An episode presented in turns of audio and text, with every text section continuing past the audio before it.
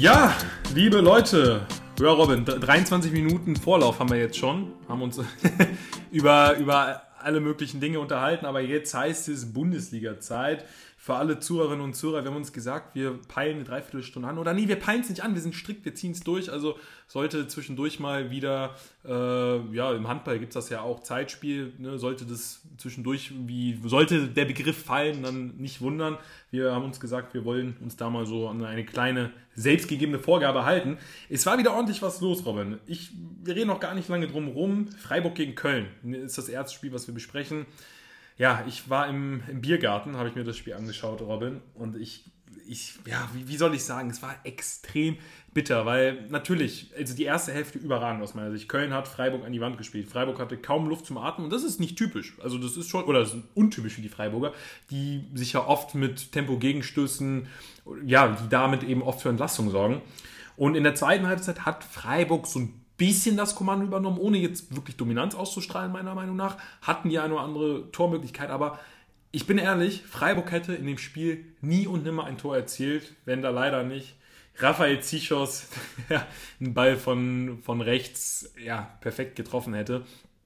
Extrem bitter für mich. Natürlich ein Punkt hätte ich vor dem Spiel mit, mitgenommen, hätte ich unterschrieben. Aber wenn du bis zur 90. führst, wenn auch dann ab der, ich glaube, 60., 70. rum mit einem Mann weniger, ah, ärgert es mich schon so ein bisschen, Robin. Das, ich glaube, das zeigt auch, mit was für einer Erwartungshaltung ich hier rangehe, wenn ich mich als Köln-Fan von Unentschieden, Unentschieden ärgere, oder? Also bei der Einordnung deinerseits muss ich schon, äh, muss ich schon in die Hände klatschen. Das ist schon Wahnsinn, äh, wie heiß du da auch bist. Aber ja. auch zu Recht. Ich meine, gut, äh, Timo Horn musste nach zwei Minuten kurz da nochmal äh, noch zu sich finden. Das war Vogelwild, was Gottes Willen, ja. geworden ist. Äh, das, gut, haben wir in der Bundesliga aber auch gesehen. Ist sowas passiert? Ja, sind Ausrutscher passieren, ne? Mein Gott, das war letztes Jahr, wurde das, noch, wurde das noch bestraft. Dieses Jahr lacht man sowas genüsslich weg. Das ist völlig in Ordnung. Da sieht man auch mal, wie schnell die Zeit vergeht. Und äh, ja, das Spiel von der Qualität und vom, von, von der Ansehnlichkeit her hat das nichts mehr mit dem Köln zu tun, was man noch vor ein paar Monaten gesehen hat. Da liegen Dimensionen dazwischen. Ähm, ja, du sagst Zichos, aber er stellt den Fuß bei der Reingabe auch nur gegen den Ball. Also er lässt den Ball vom Fuß wegspringen. Ich glaube, er will halt nicht mit Druck den Ball klären. Ähm, wenn er den halt mit Druck rausklärt, fliegt der grob Richtung, weiß ich nicht, was da in Köln, ganz im Dom wieder auffangen, den Ball. ähm, aber du musst halt irgendwie dagegen gehen, weil wenn du den vom Fuß abspringen lässt, gerade halt äh, ja in der Zeit, wo du halt ein bisschen unsicher bist, der Platz ist auch schon ein bisschen durch, ist abgearbeitet, dann wird es schon sehr gefährlich. Dann hast du überhaupt keinen Einfluss mehr, wo das Ding hinfliegt. Ähm, sieht sehr unglücklich aus. Ähm, am Ende des Tages finde ich das Ergebnis aber absolut leistungsgerecht. Also beide Mannschaften haben wirklich alles probiert. Ähm, ich bin nach wie vor sehr beeindruckt von Freiburg, mit welcher Pace die spielen. Also direkter Weg zum Tor, nicht viel drumherum, nicht viel Quergeschiebe, direkt Abschluss und äh, ja, abschließend ein Wort zu Anthony Modest. Also da dürfte dir ja auch das Herz aufgehen, als der zu seinem Trainer gerannt ist. Das ist ja die schönste. Vater-Sohn-Geschichte, ähm, die ich in den letzten zehn Jahren gesehen habe. Das ist ja, das ist ja Wahnsinn. Kleine, Werbung von mir am Rande, Robin. Also ähm, ich ne, sind eigentlich abschließend ganz gute Worte, wobei ich, ähm, was ich auch noch sagen wollte, ich muss die, die Einwechselspieler der Freiburger loben, Schade und, ähm, und, und Weißhaupt. Ich meine, Weißhaupt war ja dann auch äh, Verursacher des Eigentors, hat da, ich weiß gar nicht, Luis Schaub und Hector stehen gelassen und hat er wirklich gut gemacht. Also auch, ja, was, was die Jugendarbeit in Freiburg anbelangt, da kommt, glaube ich, einiges. Aber abschließend noch zu der Partie. Steffen Baumgart war gestern bei Prime Video zu Gast, ja, als Champions League-Experte. Und ich denke, Robin, da weißt du, glaube ich, auch, in welche Richtung ich will. Das sind ganz klare Zeichen. Ähm, Steffen Baumgart schaut sich das da genüsslich aus dem Studio an. Denn nächstes Jahr kann er es sich nicht mehr anschauen. Da steht er dann mit dem ersten FC Köln. Der Mann. Er ist involviert, steht dann äh, ja, selbst auf dem Platz und hört die Champions League-Hymne. Aber da, da, sind wir noch nicht. Deswegen kommen wir mal zu zwei Kandidaten. Ich meine, Dortmund, die haben jetzt eben bei Besiktas gewonnen. Glückwunsch an dieser Stelle. Leverkusen, die wollen ganz gerne wieder in die Champions League. Ich bin ehrlich, Robin, vor der Partie, das ist für mich, war das wieder so ein klassisches, und da muss ich sagen, okay, bin ich jetzt doch ein bisschen überrascht äh, von den Dortmundern. Ich, ich bin da ganz klar mit Leverkusen gegangen. Ich war mir zu 100% sicher, dass Leverkusen das gewinnt. Und dann auch noch nach dreimaliger Führung und äh, lustigerweise das letzte, oder ich weiß gar nicht, ob es das letzte oder das vorletzte Aufeinandertreffen war, da war ich nämlich im Stadion in Leverkusen gegen Dortmund. Das ging auch 4 zu 3 aus, allerdings für Leverkusen. Oder waren es, ich weiß nicht, vielleicht war es auch 3 zu 2, aber es war auch so eine torreiche Partie. Hätte ich nicht gedacht, dass die Dortmunder sich dann dreimal ja, von einem Rückstand gegen ja momentan wirklich gute Leverkusen erholen. Also war das so ein, ja, Befreiungsschlag kann man nicht sagen, aber war das vielleicht so ein, ja, so, so ein Hallo wach Dortmund? Wir, wir, wir wollen Titelkampf. Ob, ob, ob das dann geschieht, sei mal dahingestellt. Aber ich meine, dann, ich meine, ne, wenn, wenn Dortmund dahin möchte, sind solche Spiele ja tatsächlich schon von Relevanz, oder? Ja, ich finde es fast noch ein bisschen zu früh. Also ich würde schon ganz generell mitgehen mit der Aussage. Ich finde aber bei Dortmund ist es einfach immer noch ein bisschen zu früh, weil sie halt einfach immer gut dafür sind, ähm, weiß ich nicht, in Freiburg dann 4-0 zu verlieren oder sowas. Ich finde es aber ganz gut. Man hat wirklich gesehen, ähm, unabhängig, um jetzt ähm, Bellingham und Haaland dann nochmal rauszuziehen, aber du siehst einfach, wenn die Energie haben, wenn die Bock haben, wenn die ins Rollen kommen, dann sind die extrem schwer aufzuhalten, weil die wirklich auch alle anderen mitziehen. Auch ein Reus lässt sich davon anstecken stecken, dem man ja auch immer mal so eine gewisse Lustlosigkeit, möchte ich nicht sagen, aber ja, man hat schon gesehen, dass er auch mit dieser Kapitänsbinde dann auch ein bisschen überfordert war am Anfang, war ein bisschen angefressen in den Interviews, das ist auch noch nicht so lange her.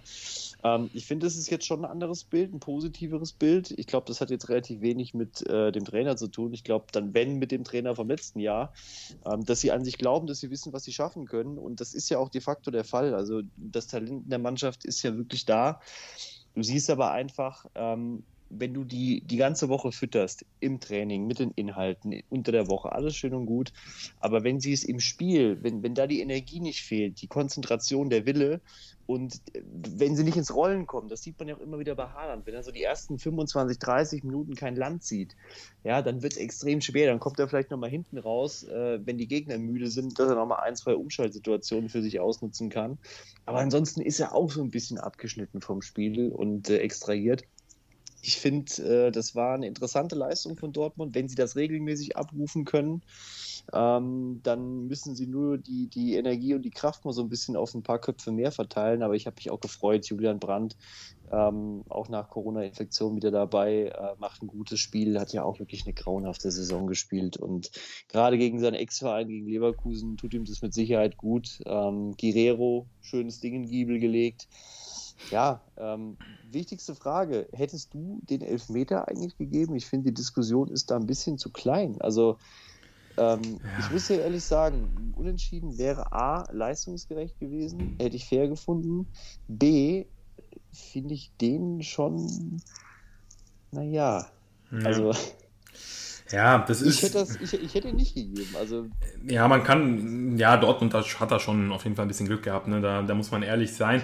Ähm, ich, ich gebe ich geb dir auch insofern recht, also das mit der, mit der Meisterschaft, das war jetzt auch um Gottes Willen. Ne? Nächste, nächste Woche verliert Dortmund gegen äh, weiß nicht wen und äh, wir sind wieder in ganz anderen Sphären. Das war halt mehr so, ich wollte auch eigentlich mehr so in die Richtung von wegen, braucht es das, ne? wenn du, wenn du überhaupt ne, auch nur, ja, das, das Wort Titel mal im Entferntesten in den Mund nehmen möchtest, wenn du nach, weiß nicht, an Spieltag 25 noch ein Schlagdistanz sein möchtest, dann musst du solche Spiele gewinnen, aber ich gebe dir völlig recht, mit so einer Leistung, auch wenn es eine gute Leistung war, das, das ist halt immer ein sehr schmaler Grad, das ist halt immer so, dass, dass du denkst, okay, jetzt hat Dortmund zwar mal gewonnen, aber das hätte, das sind auch so Spiele, die sich gut und gerne dann vor allem langfristig betrachtet auch mal verlieren. Also es ist nicht so, es ist halt nicht so im Stil einer Spitzenmannschaft, sondern das ist halt, wenn der Zug ins Rollen kommt, ja, dann gewinnen sie das Spiel. Wenn er aber nicht ins Rollen kommt, und das passiert leider sehr oft, dann verlieren sie das Spiel eben. Und das passiert, genau das ist der Punkt. Das, das, und das passiert halt über eine Saison betrachtet einfach zu häufig, weshalb sie in den letzten Jahren einfach nicht deutscher Meister geworden sind oder ja, eben unter Lucien Favre so einen Vorsprung verspielt haben. Ich sag mal, das, das war jetzt, glaube ich, ich meine, man ist, man hat noch viele Stellschrauben, steht da aber trotzdem mit neun Punkten aus vier Spielen. Das ist, glaube ich, ganz gut. Das ist, glaube ich, ganz in Ordnung. Ja, weil du merkst, okay, da ist noch Luft nach oben, obwohl Malen beispielsweise noch nicht so funktioniert. Dafür in Bellingham umso mehr, in Dahut macht es gut. Also ich, es sind noch viele Stellschrauben da, aber es sind auch Dinge, die wirklich gut funktionieren. Rose macht das eigentlich auch ganz in Ordnung. Also ich glaube, ja, ich weiß jetzt gar nicht, ob viele ihn unterschätzt, eher überschätzt, wahrscheinlich eher unterschätzt ähm, nach, seiner, nach den letzten Monaten in, in, Gladbach. Und ich finde, auch auf Außen wirkt er für mich wieder so ein bisschen wie der alte Rose, den wir noch aus ja, den Beginn der Gladbacher Zeiten kennen. Ähm, deswegen, nee, finde ich, ne, Glückwunsch an Dortmund, wichtiger Sieg, wenn auch natürlich mit so, mit so einem faden Beigeschmack durch den Elfmeter am Ende. Ich bin auch mal gespannt. Nächste Woche müssen sie gegen Union Berlin spielen. Das jetzt gegen Leverkusen. Da treffen natürlich zwei Mannschaften, die technisch natürlich sehr, sehr gute Voraussetzungen haben. Die will ich Union Berlin gar nicht absprechen, aber das wird definitiv ein bisschen körperlicher. Ja, und da wird es halt interessant. Diese Spiele muss Dortmund halt auch holen, weil das sind Spiele, die wird München Ähm, äh, die werden die Münchner definitiv gewinnen können, äh, was also die Fähigkeiten und auch die Abschlüsse betrifft. Und Dortmund tut sich ja in solchen Spielen immer auch mal wieder ein bisschen schwerer. Und ähm, ich, ich will da auch gar nicht großartig rummeckern. Im Gegenteil, ich fand, äh, das war ein sehr, sehr interessantes Spiel und das wollen ja auch alle objektiv sehen. Aber Dortmund ist es halt einfach so in den letzten Jahren, ähm, dass diese Titelsehnsucht einfach mit Jahr zu Jahr wächst und äh, da hängen dann überall die Jürgen Klopp-Bilder über, über, über dem Fernseher ich kann das absolut nachvollziehen. Ähm, du musst aber jetzt langsam dann gucken, weil du hast, du hast, du hast ja alle. Du hast einen Alcázar, du hast einen Aubameyang, du hast einen Batshuayi, der hat auch mal eine Halbsaison alles kaputt geschossen, was nicht nied- und nagelfest war. Du hast immer wieder Top-Spieler ähm, und sie bleiben aber nicht lang genug in Dortmund. Ähm, und jetzt ist so eine Phase, du hast den Haaland jetzt im zweiten Jahr, ein drittes wird, glaube ich, nicht dazukommen. Ähm, sie müssen diese Spiele, gerade nächste Woche gegen Union Berlin, das wird so ein Spiel. Danach weißt du auf jeden Fall nach fünf Spielen, ähm, wo du bist. Das ist dann für mich auch nach fünf Spielen immer so der Start in die Saison. Da ziehst du dann so einen Schnitt. Da erkennst du ja auch schon einige Automatismen, äh, die geplant sind. Und da will ich einfach sehen, dass Dortmund genauso geil auf das Spiel ist. Ähm, Sonntagabend muss es halt richtig räumen dann. Ja, also halten wir fest, es wird so ein bisschen, ja, Dortmund muss halt alles auf eine Karte setzen. Wir haben dann vielleicht auch nichts zu Volles verlieren. Risiko Volles Saison. Risiko und dann. Nur hinterherrennen. Und es ist nur hinterherrennen und vor allem, äh, ja, eher Buden. Ich meine, du wirst jetzt nicht gerne hören, aber eher anfangs zu Beginn Boden gut machen, als äh, den Bayern hinterher zu rennen, weil das geht dann langfristig nicht gut. Aber Thema Union, da war, das hast du jetzt schon angesprochen, gegen Augsburg ein 0 zu 0. Ja, relativ unspektakulär. Ich meine, Augsburg wird dem, mit dem Punkt gut leben können, aber also Augsburg muss jetzt wirklich mal gucken. Ich meine, ja, einige verletzt, aber das ist schon auch von der Formation ich weiß nicht, ne? Die Augsburger haben einen dann auch irgendwie dann, weil das ist so ein bisschen das Ding bei Augsburg, die können dann noch wen auf den Platz stellen. Plötzlich holen sie, wenn keiner mehr mit rechnet, holen sie dann auf einmal die Siege und am Ende fragt sich jeder, warum Augsburg auf Platz 12 steht. Aber das, ah, ich weiß nicht, da muss jetzt langsam mal für mich irgendwie sich so eine, so eine Grundformation herauskristallisieren.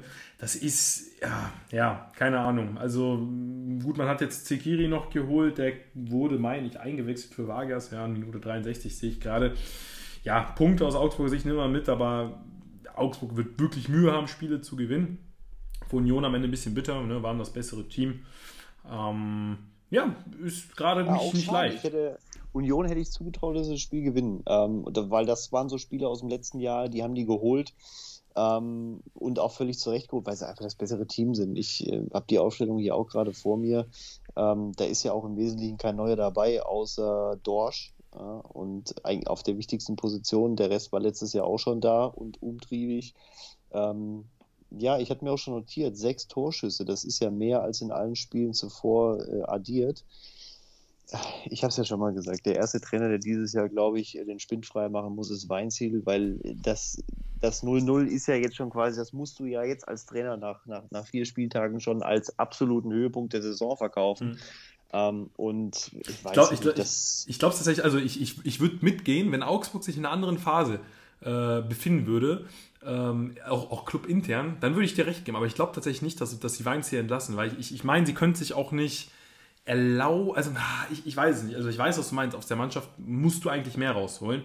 Ja, du musst vor allem auch, du, du musst in diese Technik reinkommen, du musst anfangen Fußball zu spielen, die Statistiken. Ja, aber ich glaube nicht, dass Reuter das macht. Ich glaube nicht, dass er nee, nee, auf gar keinen Fall. Auf, das glaube ich auch finanziell überhaupt nicht. Das ist das Ding. Also, er müsste wahrscheinlich gehen, haben, aber... Für, eine ganz schmale Mark da unter der Woche die Bälle durch die Gegend trägt, findest du halt jetzt nicht. Aber du musst halt auch gucken, du kannst ja in Schönheit sterben, ist ja alles schön und gut.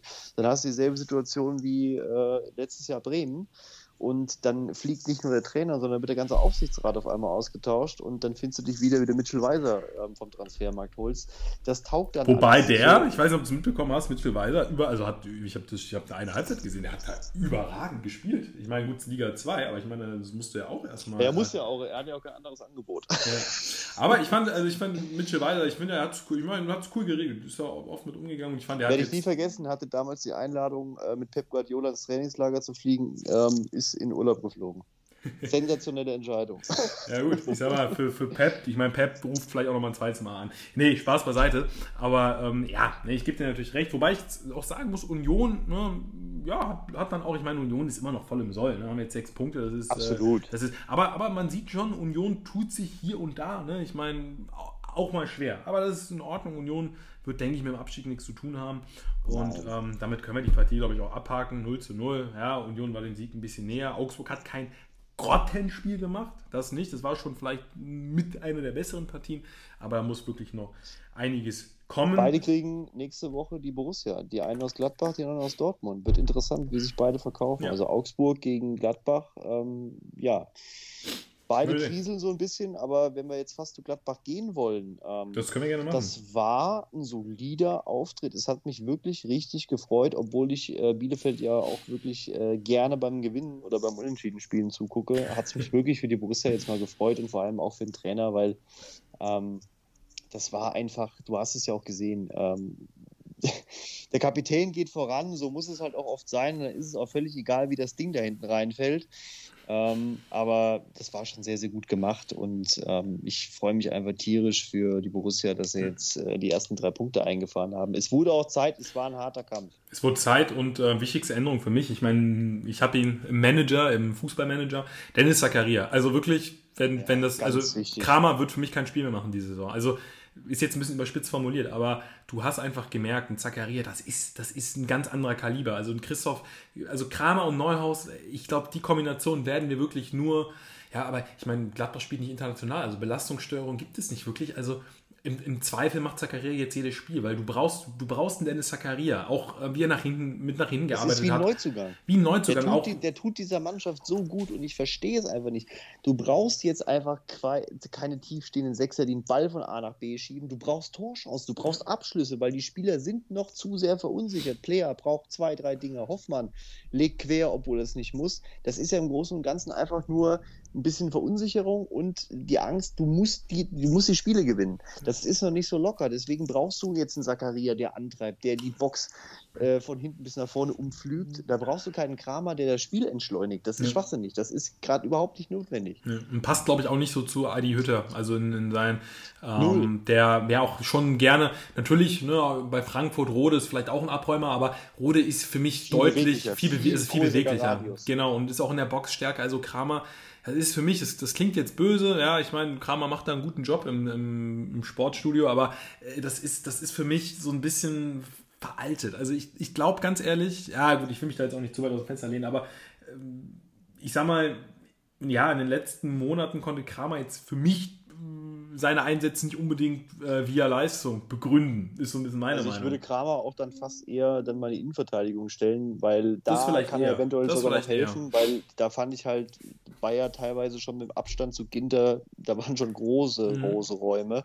Ähm, das, das kann man eher. vielleicht ein bisschen zumachen, würde ich ihn vielleicht irgendwie fast zentral sehen und ja. Ginter auf rechts. Ähm, ah, Mittelfeld. definitiv zu, aber im Mittelfeld braucht Gladbach gerade einfach Tempo und Druck, weil selbst ein Prietl hat ein unfassbar gutes Spiel gemacht, teilt sich ja auch, glaube ich, die Kapitänsbinde mit Klos, wenn ich das genau, verstanden habe. Genau, das ist eine ganz coole Aktion, ähm, genau. Finde ich auch sehr geil. Also ja. sehr modern, macht Sinn. Ähm, es ist halt immer, ich finde es halt auch immer ein bisschen, ich weiß nicht, ob du es nachvollziehen kannst, ich finde es ein bisschen albern, wenn du halt eine Mannschaft hast wie, wie, wie Bielefeld oder wie Fürth oder sonst irgendwas, ja, und, und die kommen dann und sagen, äh, ja, wir brauchen jetzt einen Kapitän verteilt es auf mehrere Schultern. Das tut euch gut, sobald es eng wird. Und das finde ich einen sehr cleveren Schritt. Äh, Arminia macht alles richtig. Unabhängig ja. davon haben sie sich in dem Spiel auch sehr, sehr gut gemacht. Also, ja.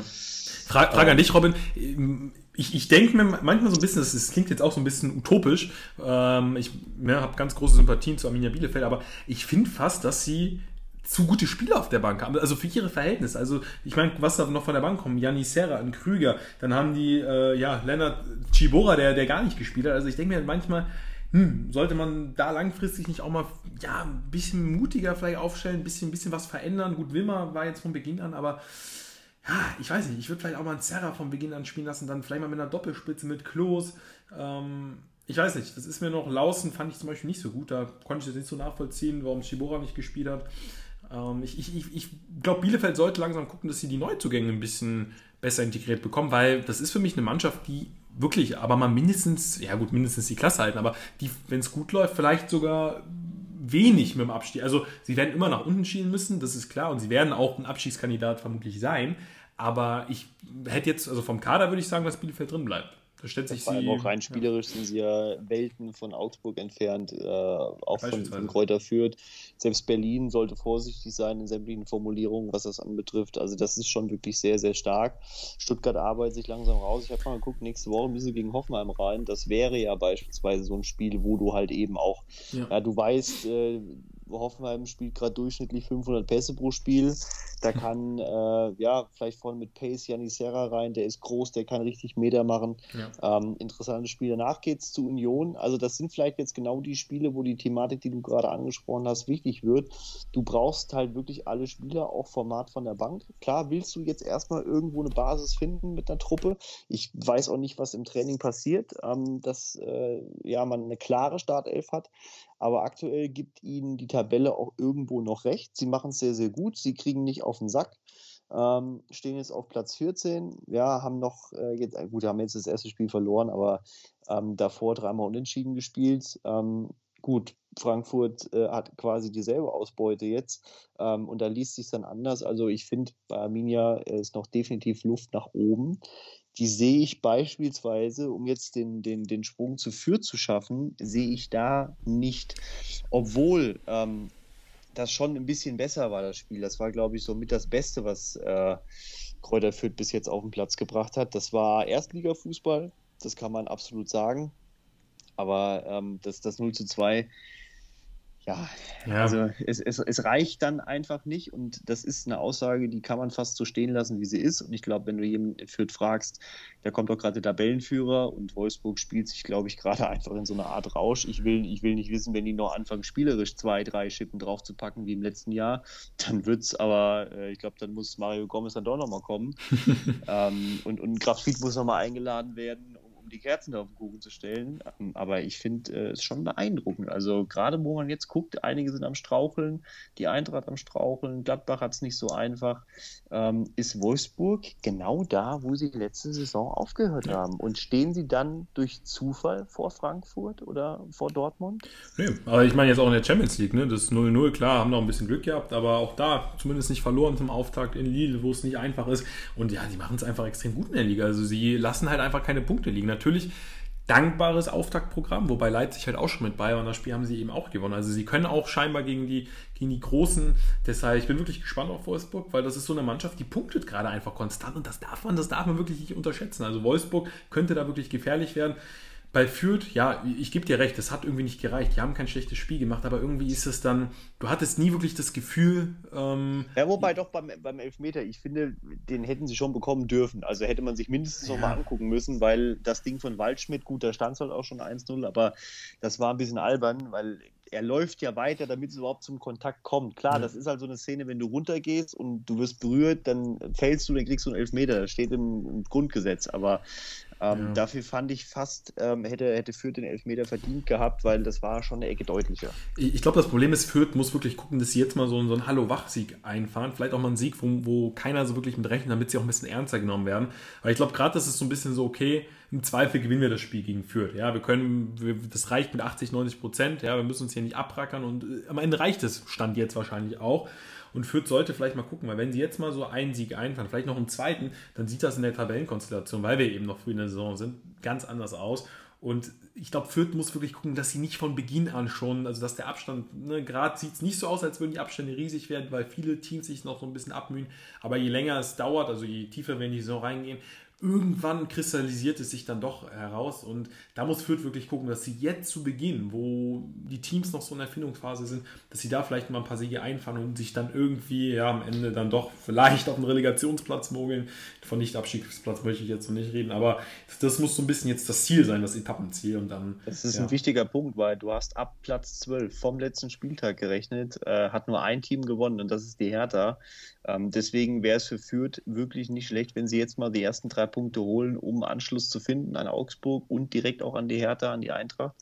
Ähm, das nervt, wenn auf einmal Fürth von unten auch noch kommt ähm, und die Spiele gewinnt. Dann müssen alle Schippen draufpacken, weil ich glaube, es wird dieses Jahr wirklich sehr, sehr eng. Also ab Platz 14 bis Platz ja, 8, 9 das wird sehr, sehr eng. Und äh, klar, da kommt Fürth nicht hin und wollen sie, glaube ich, auch gar nicht und ist nicht deren Auftrag. Aber Ja, wenn, wenn du vielleicht irgendwie einen Relegationsplatz ähm, ja immer mal so in der langen Hand erreichen willst, musst du dann jetzt die Punkte holen. Das hast du absolut richtig ähm, rausgepackt. Ist extrem, extrem wichtig für Fürth. Ja, und ähm, die zu Hertha und Bochum können wir jetzt auch mal kommen. Also ich muss sagen, ich fand es eigentlich, ich fand es gut, wie die Bochumer begonnen haben. Also ich fand, ne, das war nicht mehr nicht der Ansatz aus dem, aus dem Köln-Spiel. Die haben sich wahrscheinlich gesagt, gut, ne, äh, Heimspiel, ähm, Hertha auch am Straucheln gerade, oder was heißt auch am Straucheln, Bochum ist ja eigentlich ganz gut in die Saison gekommen. Und Bochum hatte eigentlich, ja, den schon versucht, den Ton anzugeben. War dann irgendwie ein bisschen bitter. Also die, die, die Tore kamen dann, glaube ich, einfach zu psychologisch extrem ungünstigen Zeitpunkten. Ne? Und dann hast du auch in der zweiten Halbzeit gesehen, ey, Bochum kann Fußball spielen, Bochum kann auch Tore erzielen. Ja, Zoller hat dann wieder getroffen. Also auch wieder ein super Solo von Holtmann. Sie haben es sich wirklich erarbeitet, auch verdient den Anschlusstreffer. Aber ja, dieses, dieses, dieses gewisse Etwas, ne, das hat dann vielleicht, ich meine, man hat jetzt drei Spiele verloren, eins gewonnen, ne, das war wirklich eine überragende Partie gegen Mainz. Aber ich glaube, Bochum muss trotzdem gucken, ne, du als, als Bochum-Experte hier des Podcasts wirst mir da vielleicht zustimmen. Sie müssen wirklich gucken, dass sie ja, vielleicht ein Tick abgezockter werden. Fehlt ihnen das vielleicht noch so ein bisschen, dass sie dann da aus einem Spiel, wo sie optisch vielleicht gar nicht unterlegen waren gegen Hertha BC, dass sie da dann aber mehr mitnehmen? Das ist der essentiellste Punkt dabei, aufgrund der Tatsache, sie hatten 18 Schüsse aufs Tor äh, kamen aber nur fünf. Die Streuung ist noch ein bisschen zu groß. Ich glaube, da ist natürlich auch eine gewisse Vorsicht mit dabei. Du willst dir halt den Abschluss nehmen, ob die Dinger jetzt gefährlich sind, sagen wir dahingestellt. Ich fand es in dem Spiel, Bochum kam gut raus, war die bessere Mannschaft bekommt dann natürlich zum Zeitpunkt ein Gegentor, wo du gar nichts damit anfangen kannst, wo du dich gerade langsam systematisch nach vorne arbeitest. Ähm, gut, es freut mich natürlich irgendwo auch ein Stück weit für die Hertha, waren ja drei wichtige Punkte für Dardai, sind auch nicht vom Himmel gefallen, war auch alles in Ordnung soweit, aber es ärgert mich einfach auch extrem, weil gerade dann beim 2-0 ähm, Bella Kotschap klärt den Ball vorher in einer ganz wichtigen Situation mit 700 km/h äh, grob Richtung Essen West ähm, und, und genau aus diesem Einwurf ja, äh, da rutscht er dann weg und das fand ich auch total albern. In, ähm, ich weiß gar nicht, ich äh, habe das Spiel live gesehen. Ähm, ja, wurde da irgendwie ein bisschen fertig gemacht für, der Junge rutscht halt weg und kann den Ball nicht mehr richtig klären. Klar, ist es vielleicht irgendwie, ähm, ist, er, ist er in der Situation auch ein bisschen erschreckt gewesen, dass der Ball durchkommt, da mit einem langen Einwurf. Alles schön und gut, aber ähm, ich finde, Bella Kotschap ist wirklich ein Spieler, den musst du beschützen, da musst du aufpassen. Wenn du jetzt anfängst, da irgendwie zu attestieren, ja, äh, da ist er noch nicht erstligareif genug. Nee, nee, nee, Freunde, ähm, das ist ein überragender Fußballer, der einfach nur Pech hat in der Situation, ein bisschen wegrutscht. Ähm, der Einwurf war aber auch einfach super getimt. Das war wunderbar. Ja, sie müssen noch ein bisschen heißer werden, äh, was den Abschluss anbetrifft, aber man sieht definitiv, der spielerische Ansatz bei Bochum äh, ist definitiv da und sie werden auf jeden Fall auch noch punkten. Also da müssen wir uns keine Sorgen machen. Ähm, ja, persönlich, ähm, ich kann mit der Hertha immer relativ wenig anfangen. Ähm, wenn du drei Spiele nacheinander verlierst und gewinnst dann das erste Spiel, ähm, musst du halt im nächsten Spiel gucken, wie viel das wert war, ob du daraus was mitnimmst. Die Spieler haben sich ja wirklich auch gut und teuer verkauft, waren einige positive Ereignisse dabei, der Rieder auch wieder dabei. Habe ich sowieso nicht verstanden, aber haben wir das letzte Mal auch thematisiert, dass so die, die Aufstellungen dann teilweise auch äh, ja, sehr eigenwillig interpretiert waren und vor allem dreimal nacheinander eigenwillig interpretiert waren. Ähm, hätte ich so nicht getan, gerade mit den Abwanderungsgedanken des einen oder anderen, aber ich Belfodil die von Anfang an, habe ich letzte Woche gefordert. Gott sei Dank hört Paul Dada hier den Podcast, ähm, ja. damit der Junge irgendwo auch vorankommt.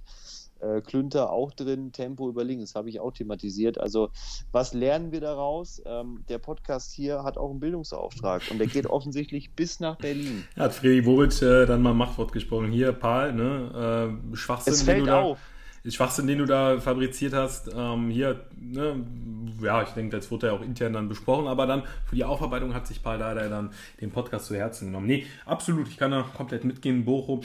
Ich glaube auch, Bochum sollte jetzt mal schauen, dass sie das, jetzt vielleicht nicht unbedingt gegen die Bayern, aber dass sie diesen Ansatz noch häufiger suchen, weil Bochum muss sich hinten reinstellen. Also das finde ich, da sollten sie dann vielleicht auch versuchen, das für die Zukunft, weil so werden sie, du hast gesagt, so werden sie Spiele gewinnen, so werden sie punkten. Aber ich sag mal, mit der Art und Weise, wie sie in Köln beispielsweise agiert haben, wird es schwierig. Da wird es schwierig. Und ja, Bella Konchab ist für mich ein zukünftiger A-Nationalspieler, ganz klar. Äh, zu, zu Hertha nochmal ganz kurz.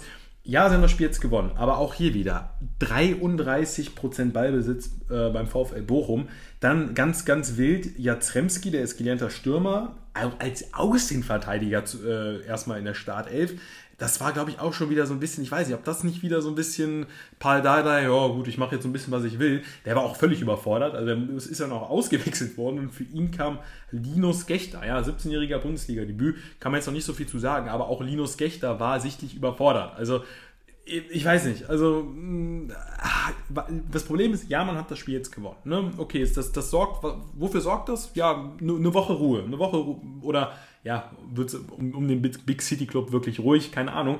Aber man hat jetzt so eine Woche ein bisschen Ruhe, aber mit der Art und Weise, da sind wir uns einig, das war schon irgendwie auch sehr glücklich in der Art und Weise, wie Berlin da in Führung gegangen ist.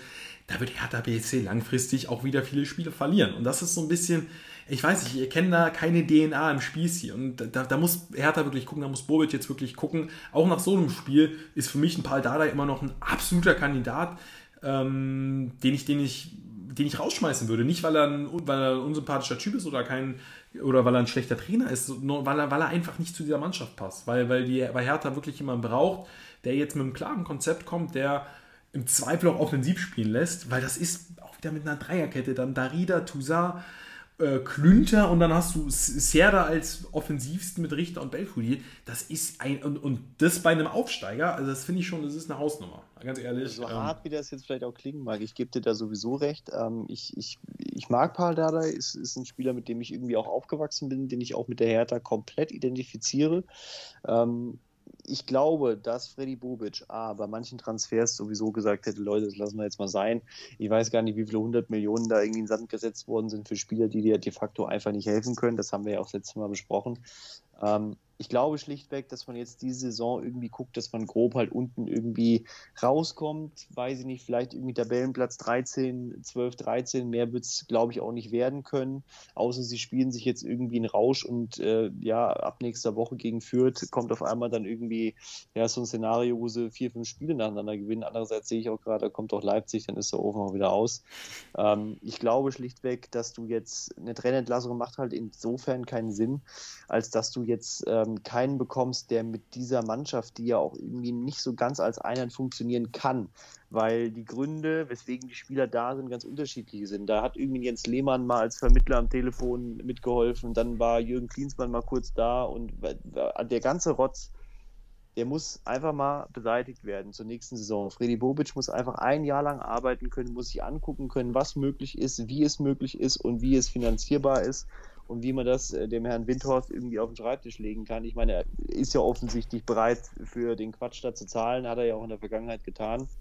Ähm, und deshalb glaube ich, dass äh, Freddy Bobic einfach ein bisschen Zeit braucht zu entwickeln äh, oder eine Idee zu entwickeln, mit welchem Trainer kann man welche Ziele sportlich erreichen, welche Spieler brauche ich dafür, wie viel kosten die, wo kommen die her, wie alt sind die, wie viel Bundesliga-Erfahrung haben die. Das sind alles so Fragen, die kannst du halt von hier auf jetzt nicht erklären. Das Einzige, was äh, ich dir sagen kann, ist, dass ein Kevin Prince Boateng, glaube ich, äh, nicht helfen kann, ein Toussaint nicht helfen kann. Dann hast du ein paar 17-Jährige da rumspringen. Ja, wie gesagt, lassen wir einen Freddy mal machen. Ich glaube, äh, einige, einige Telefone laufen heiß und ähm, ich glaube, zur nächsten Saison sollten sie die Klasse halten, sollten sie ja, das ist ein wichtiger Punkt, Robin, weil das ist, ich finde, das ist ein bisschen auf Messer Schneider zu sagen, ja, gut, wir gucken mal, dass wir unten irgendwie bleiben. Ey, das kann auch mal ganz in die Hose gehen und das, das härter, weil ich frage mich so, wann kommt denn der Punkt, dass sie, dass sie jetzt mal endlich, weil gefühlt treten sie seit drei Jahren auf der Stelle, gefühlt reden sie seit drei Jahren vom, ja, von Europa und spielen seit, seit drei Jahren um Abstieg. Und ich denke mir, irgendwann muss doch da mal dieser Schritt kommen, weil im Zweifel steigen sie dann ab und dann ist das ja, vor allem, Projekt. Weil sie ja auch erst abgestiegen sind, das ist ja jetzt auch nicht, weil sie nicht äh, sieben Lichtjahre her. Ja, das ist ja, liegt ja in näherer Vergangenheit und ähm, sollte ja eigentlich für viele, die sich mit der Hertha beschäftigen, ähm, ja ein Punkt sein, wo man sagt, wir wollen da nicht nochmal hin, aber man ist schon seit drei Jahren wieder in dieser Situation, dass es keine Sau mehr verwundern würde, äh, wenn nächstes Jahr dann wieder gegen Jan Regensburg Termin ist. Ähm, und, ja, aber dann hat sich das Projekt erledigt. Also ich glaube nicht, dass wenn Liga 2, ich glaube, dann wird sich auch ein Winters zurückziehen. Gut, man muss natürlich Wir gucken. sollten das Projekt generell in die Pfanne hauen, weil äh, es ist kein Projekt. Es gab nie ein Projekt, es gab Ideen, es gab, glaube ich, äh, so ein Geträume, ja, aber das war nie an die Realität gekoppelt. Das war schlichtweg einfach auch nicht möglich. Ich brauche doch nicht mit einem Verein irgendeine Idee zu entwickeln, der parallel überlegt, ob sie sich ein zweites Stadion bauen, weil sie, weil es sich lukrativ ist, die Olympia äh, das Olympiastadion jedes Wochenende aufzumachen, weil du oben die Ränge eh nicht voll kriegst. Also über was sprechen wir da? Das ist hm. kompletter Quatsch, wirtschaftlicher Unsinn. Und wenn Lars Winters so zu seinem Geld gekommen ist, dann wünsche ich ihm gute Besserung. Dann hm. sollte er sich ganz dringend ein anderes Projekt suchen, kann beispielsweise diesen Podcast finanzieren. Er kriegt dafür 128 Millionen Euro pro Jahr definitiv ein bisschen mehr Konsens. Ja, ja ich sag mal so, gut, äh, bei Boateng sehe ich es tatsächlich, hm, ich meine, es ist auch gut, dass wir mal anderer Meinung sind, sehe ich es ein bisschen anders. Ich glaube, dass er der Mannschaft tatsächlich helfen kann. Maolida muss man mal jetzt im Auge behalten, der hat zumindest getroffen. Also, Hertha BSC, um das mal äh, zum Ende zu bringen, ich denke mal, da werden die nächsten Wochen auch, was die Zukunft von Paul Dardai anbelangt, sehr entscheidend. So, haben noch drei Spiele. Hoffenheim, Mainz können wir vielleicht kurz machen. Die Hoffenheimer, also es ist wirklich, wir haben es in der letzten Folge gesagt. Das ist deine Lieblingsmannschaft. also es ist auch die Mannschaft, wo ich mich, also ich weiß, ich habe mich das letzte Jahr eigentlich jeden Tag, Robin, oder wir beide eigentlich über Sebastian Hönes aufgeregt. Ist bestimmt ein sympathischer Kerl, der auch mit jungen Spielern, hat er ja bei Bayern 2 unter Beweis gestellt, gut zusammenarbeiten kann. Aber wir haben uns in der letzten Folge die Frage gestellt, wo geht's hin mit Hoffenheim? Und ich, ich ahne Böses. Also ich sehe, das ist, das war wieder, und ich bin in die Kommentarsektion äh, ich bin in die Kommentare bei den Hoffenheimern gegangen auf der Facebook-Seite und wirklich, ey, mir tat es fast leid, weil jeder dasselbe ist. Es war Verzweiflung pur, weil es hat sich im Endeffekt doch nichts verändert, weil dieses Spiel hat für mich so eine große Relevanz, weil Hoffenheim ist genau da, wo sie letzte Saison eigentlich auch waren. Die ersten Spiele, ja, das waren dann einfach gut. In Augsburg die bessere Tagesform gegen Dortmund ganz gut mal mit, ganz gut mitgespielt, gegen Union Punkt geholt. Ja, ne, hat, hat für Ruhe gesorgt, aber jetzt ist Hoffenheim anscheinend wieder da wo sie hingehören. Und Hoffenheim sollte wirklich schleunigst gucken und da ähm, ja auch weil das ist mit Sebastian Hoeneß, das siehst doch jetzt schon wieder, dass das nichts Langfristiges ist. Und ja, Mainz ist super drauf. Ja, von Mainz kann man einen Hut ziehen, die haben jetzt neun Punkte. Also die werden, wenn es so weitergeht, nichts mit dem Abstieg zu tun haben. Wirklich. Ähm, Ingwarzen, auch eine super Verpflichtung. Also Mainz macht es genau richtig. Ja. Also über Mainz können wir vielleicht in der nächsten Folge, weil ich gucke gerade auf die Uhr, aber so viel Zeit haben wir gar nicht, wenn wir die Dreiviertelstunde einhalten wollen. Über Mainz können wir vielleicht nächste Folge nochmal ausführlicher sprechen, aber Hoffenheim also ich, ich, ich, ich hau jetzt einen raus. Ich hau einen raus. Der Zug mit Sebastian Hoeneß ist abgefahren. Der ist, der ist definitiv abgefahren. Ich gehe da absolut mit dir. Äh, das ist für mich schon abgefahren. Ich gucke mal auf die Bank bei Hoffenheim. Also wir gehen jetzt gar nicht mal in das Spiel ein, da gibt es nicht viel zu sagen. Mainz jeder einzelne Spieler von Mainz war besser als jeder einzelne Spieler von Hoffenheim, was äh, im besten Fall das Resultat vorbringt, dass du das Spiel gewinnst, am besten noch mit zwei Toren, dann hast du es in Stein gemeißelt, fertig, bumm. Aber ähm, wir gehen mal kurz äh, die, die Einwechselspiele, die Bank durch von, von, von Hoffenheim. Munas Dabur, Bank. Äh, Kalajabek, Bank. Grilic, Bank. Stiller, ja gut, hat Tor vorbereitet, sitzt auf der Bank. Äh, Baumi sitzt auf der Bank, Adamian auf der Bank und Samaseku auf der Bank. Das sind für mich die besten Spieler aus diesem Verein. Äh, da gucken wir in die Aufstellung. Dennis Geiger hat gerade, glaube ich, ähm, ja, ein, zwei gute Spiele gemacht, aber ist gerade nicht in der Lage, bei der Körperlichkeit, die mit Boetius, Chor und Barrero kommt, dagegen zu halten. Ein Rudi sowieso nicht. Ähm, Gacinovic macht in dieser Aufstellung überhaupt keinen Sinn. Brun Larsen musste sich in dem Spiel, glaube ich, auch noch finden, wollte wieder Gutmachung machen. Vorne Rutter. Äh, Freunde, ich, ich, weiß, ich weiß ja auch nicht, was Hönes in der Trainingswoche sieht. Ähm, das hat vielleicht nichts mit dem zu tun, was ich mit fußballerisch mit Hoffenheim im Kopf habe, aber ich will mal gerade erwähnen, dass das eine Mannschaft war Richtung Champions League und definitiv in der Europa League. Ähm, mit dem Trainer ist das nicht möglich, mit der Mannschaft ist das möglich, aber äh, das schließt sich gerade gegenseitig aus. Und du siehst es, wenn du Frank Baumann, äh, Frank Baumann sag ich schon, äh, Gott, äh, den lassen wir in Ruhe, den Mann, äh, Oliver Baumann ins Gesicht guckst, Spieltag für Spieltag, da kriegst du einen absoluten Nervenzusammenbruch. Und äh, das abschließend, David Raum, sensationelle Aktion, als er den Ball da einfach in die Mainzer, in die Mainzer Bank drischt. Oh. Das ist glaube ich, ein bisschen verschätzt hat. Aber oh. das ist sinnbildlich, er wusste ja. nicht, wie hoch er steht. Das ist sinnbildlich für das Höhnes-Spiel. ja, das äh, hat, hat, hat, hat, ein Statement gesetzt, aber ich sag mal, im Ergebnis äh, konntest du das nicht wiederfinden. Also Hoffenheim wirklich, das ist, das ist äh, auf Messerschneider. Also ich das, ja, halt mal, halt mal im, im Auge die nächsten Wochen. Ich glaube, da. Wir haben da das im Auge und wir, wir wünschen jedem Fan von Hoffenheim, äh, gerade hier auch nochmal einen Gruß an Carsten. Ähm, wir, wir, wir geloben Besserung, äh, wenn man uns daran lassen würde. Ich glaube, Fabrice, du und ich, ähm, ja, ja, in Hoffenheim, in Sinsheim. Das, ich, mein... ich würde es zumindest mit dir zusammen nicht schlechter machen als Höhne. Ich meine, im Zweifel machen wir es über Homeoffice, dann trainieren wir die Mannschaft über Homeoffice. Ich meine, Hoffenheim ist ja, glaube ich, auch relativ progressiv, äh, was so die, die, digitalen Medien anbelangt anbelangt. Also dann vielleicht kriegen wir da irgendwas hin.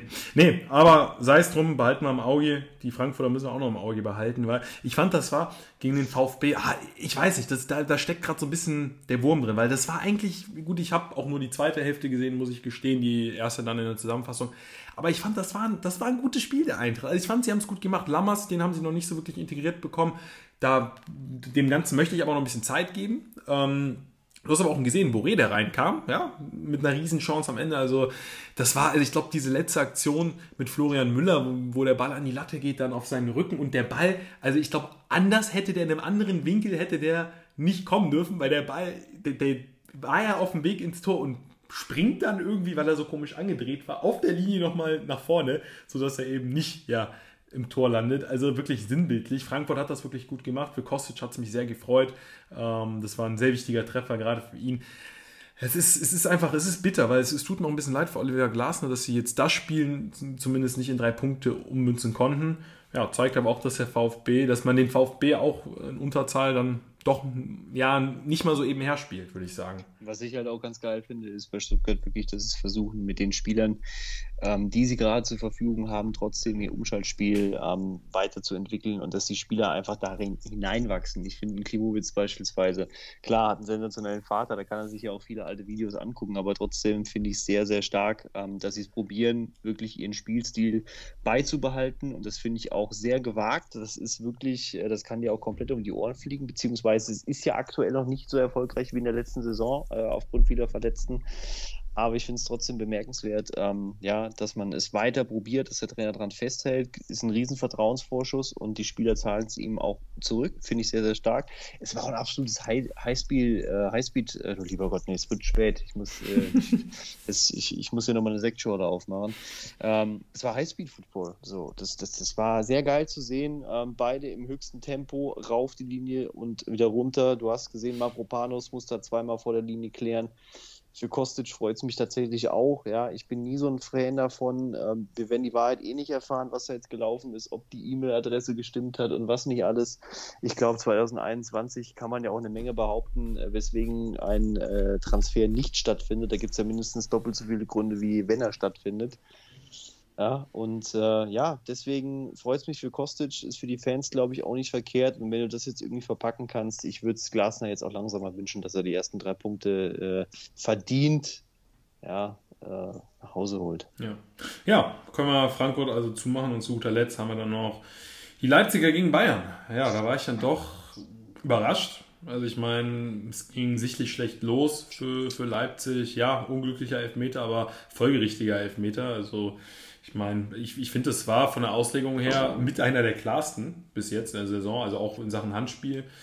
Das ist immer noch ein bisschen undurchsichtig. Aber ich fand, das war ein klarer Elfmeter. Und ich sag mal, wenn du so früh gegen die Bayern in Rückstand gerätst, dann dafür sind die Bayern gerade auch einfach zu gut drauf. Das lassen sie sich nicht mehr nehmen. Und Leipzig ist einfach mental angeschlagen, habe ich das Gefühl. Sie haben gerade auch irgendwie so ein bisschen das Gewinn verlernt, so scheint es.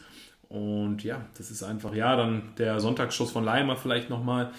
Aber das war auch kein richtiges Aufbäumen mehr. Das ist momentan. Leipzig muss wirklich gucken. Jetzt geht es gegen den ersten FC Köln. Da sollen sie noch nicht gewinnen. Aber natürlich, für die Spannung in der Liga wäre es wünschenswert, dass Leipzig da irgendwie einen offenen Titelkampf irgendwie gestalten kann. Aber in dieser Saison, also wenn, wenn du auf die Tabelle schaust, äh, haben jetzt schon sieben Punkte, sind sie, glaube ich, hinter den Bayern ja, wie soll das denn noch was werden? Ne? Also das ist ich habe auch die Aufstellung ehrlich gesagt nicht verstanden. Also das ist, du spielst gegen Bayern, so da weißt du, was du bekommst, definitiv. Da musst du als Leipzig ähm, wirklich von Anfang an gucken, dass du nicht die besten Spieler, was, was so die Technik, was die Fähigkeiten anbetrifft, auf den Platz bringst, sondern die mit der Mentalität, die da haushalten können gegen Kimmich, gegen alles, was da auf dem Platz, gegen Goretzka, gegen Müller, gegen selbst Sané, der aufblüht. So, und dann hast du einen Paulsen auf der Bank, den kannst du eher gebrauchen als einen Silva gerade. Ähm, der kennt die Abläufe, der hat gegen München schon ein paar Mal gespielt. Ein Forsberg hätte ich auch von Anfang an gesehen, anstatt ein Soboslai, der nichts in dem Spiel geschafft hat. Olmo völlig untergegangen, ähm, hätte ich auch eher, ja, dann vielleicht Haidara noch mal reingepackt, um defensiv ein bisschen abzusichern. Und äh, Guardiol kam rein und hat sofort Gas gegeben und versucht dagegen zu halten. Ähm, war für mich irgendwie eine Aufstellung. Siamkam hat es richtig gut gemacht hinten, aber der ist halt blutjung weiß ich nicht, was da der Ansatz war. Ähm, hätte ich irgendwie so nicht erwartet. Ich hätte halt definitiv mit Pausen von Anfang an gespielt, weil der einfach weiß, was er zu tun hat. Und auch ein Kunku, ähm, klar, ein beweglicher, tiefer Schwerpunkt, ekelhaft zu verteidigen, aber äh, ja, da hat Hernandez und Upamecano einfach überhaupt kein Problem damit gehabt. Und das finde ich sehr bemerkenswert. Hernandez kommt rein, ähm, und spielt sensationell in der Innenverteidigung. Gefällt mir auch mega gut äh, auf die linke Seite mit Zug äh, zu Davis und auch zur rechten Seite mit Zug zu Obermecano. Sehr, sehr gut gemacht. Letztlich hat die bessere Mannschaft gewonnen, wobei man auch sagen muss, fairerweise, die erste Halbzeit haben sie sich eigentlich fast neutralisiert. Also das war schon, ähm, das war schon noch gut, aber man hat auch gesehen, Leipzig ist noch nicht an dem Punkt, wo sie letztes Jahr waren. Ähm, und da wird es, glaube ich, auch noch ein bisschen dauern, bis man da irgendwie auch wieder Richtung Pokalfinale kommt, weil man sich ja sportlich erarbeitet hat. Sie müssen wirklich noch ein bisschen entwickeln. Aber ich glaube, sie bekommen auch die Zeit.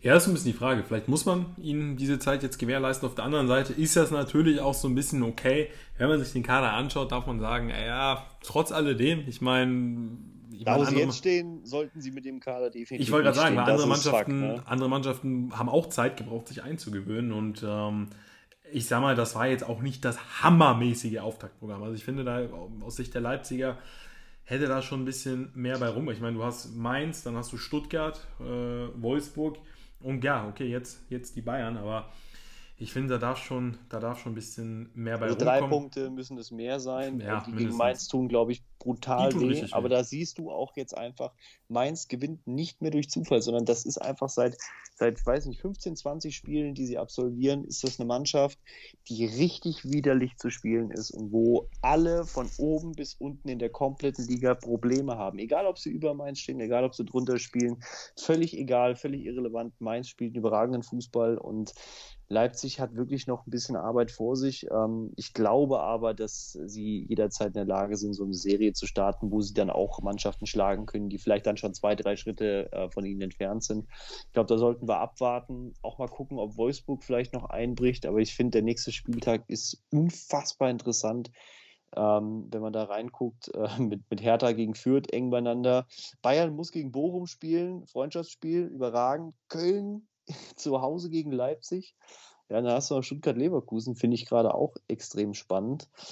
Ja, und äh, Arminia gegen Hoffenheim. Äh, was wird es? Ein 3-0? Zweimal Klos?